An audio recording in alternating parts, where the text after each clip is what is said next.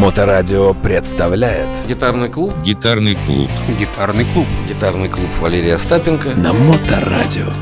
Привет, друзья! Сегодня мы начинаем цикл передач про обучение игре на гитаре Гитара, как это ни странно звучит, кажется очень легкодоступным инструментом Практически в каждой семье в нормальной петербургской есть гитара, стоит на кухне, и каждый на праздники или когда ему плохо или хорошо может взять и потренькать нехитрые мелодии. Кузнечика все, наверное, помнят, ну и всякие с детства мелодии. Но когда начинаешь заниматься на гитаре, понимаешь, что огромная пропасть отделяет тебя от тех, э, кто действительно поражает нас своим мастерством. Потому что гитара, она многоликая, по праву считается одним из самых сложных инструментов. Да, да, я не оговорился. Познать гитару по-настоящему во всей красе не смог осилить, наверное, никто. Как правило, выбирают направление какое-то, или академическая музыка, или испанская гитара, или бардовская гитара, ну или блюзовая рок-гитара, вот, про которую я вам буду рассказывать. Итак, как получилось, что гитара вошла в наш обиход? Струнные инструменты давно были доступны людям. Еще Пифагор, помните, придумал монохорд, одна струна, и он менял мензуру. Мензура – это длина струны менял, ну, прижимал струну на грифе, и от этого менялась высота тона. Таким образом, Пифагор э, оказывал лечебное воздействие терапевтическое на больных. Это отдельная история, кому интересно, я тоже расскажу. Или при личной встрече, или, может быть, Саша Ромашова меня спросит об этом. У музыки, у нот есть действительно очень много свойств, и без музыки человек жить не может.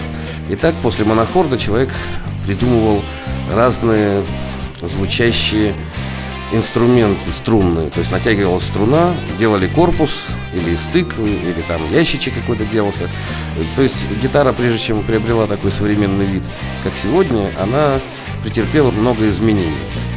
В природе или на улице где мы можем видеть примеры струнных. Помните высоковольтные провода? Ведь они гудят. А если будет ураган, вот как сегодня, шторм, то провода гудят достаточно такую тревожную, ракочущую мелодию. Гитара чем привлекает?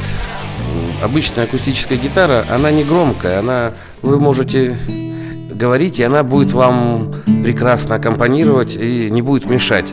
Этим она интересна своим не очень выпячивающим таким звуком, что ли. То есть можно потихонечку сидеть и себе подыгрывать. Вот я сейчас сыграл блюзовый пассаж, такой один из самых известных. Гитара мало использовалась в народной музыке, то есть это, как правило, была привилегия знати иметь инструмент, мастер его сделал, Помните, на гондолах в Италии влюбленные пели серенады?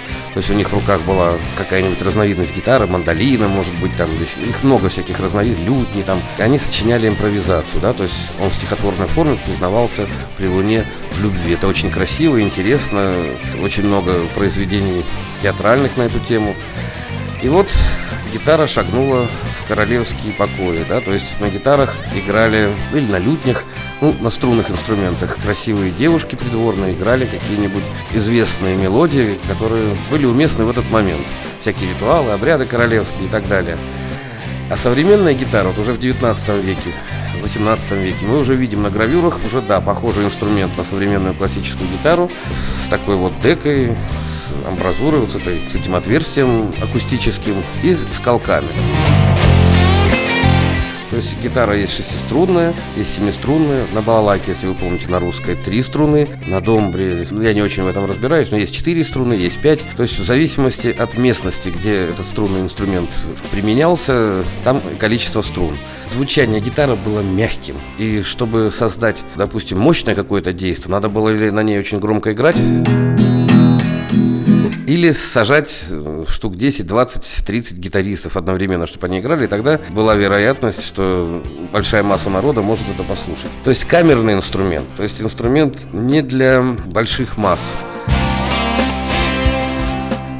деревнях, э, в маленьких селениях гитара практически не применялась, опять же, в силу того, что сложна в обслуживании, хороший инструмент простонародье было не купить, а дорогой инструмент было жалко. Поэтому дудочки, флейты, гармошки вот у нас на Руси, да, балалайки и так далее. что происходит с музыкой вообще в это время? Народная музыка существовала всегда. Всегда человек как-то музицировал, танцевал под это, вводил себя в шаманское состояние, там, в транс. Всегда обряды были или под бубен, или хлопали, или пели заунывные какие-нибудь речитативы, мантры и так далее. Когда появились музыкальные инструменты, стали помогать себе инструментами. То есть народная музыка – это то, что было с самого начала. И процентов 85 всего наследия музыкального человеческого – это народная музыка, этническая.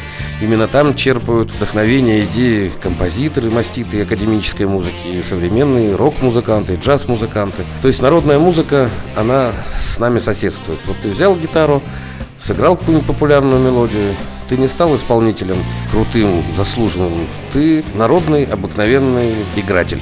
Мне так сказать нельзя. Исполнитель. Вот. В 19 веке случается интересная вещь. В Америке негры на плантациях копируют движения своих хозяев и пытаются воссоздавать музыку танцев. Если вы помните, в 19 веке стало тяжело привозить рабов уже в Америку, и плантатор был вынужден улучшить условия жизни рабов. То есть им стали давать воскресенье отдыхать, их стали упорно загонять в христианство, и чтобы они ходили на службы.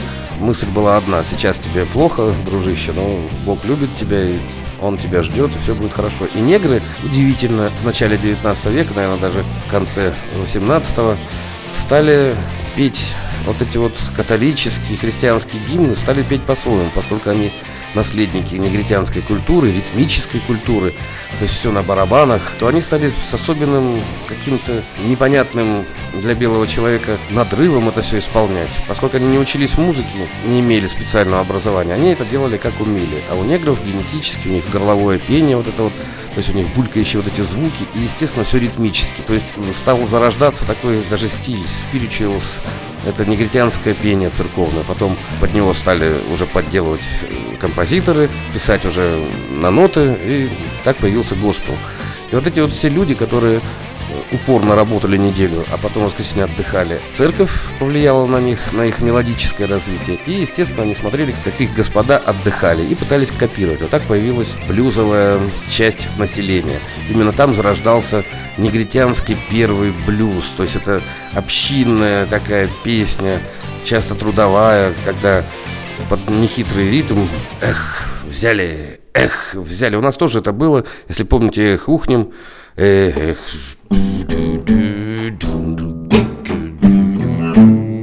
вот он блюз. Мне показывают, что первая передача подходит к концу. Я немножко, возможно, увлекся. Ну, я думаю, перерыв будет небольшой, и я расскажу вам с удовольствием о приключениях гитары в наших дальнейших передачах. Привет! С вами был гитарный клуб Валерия Остапенко. Гитарный клуб На Моторадио.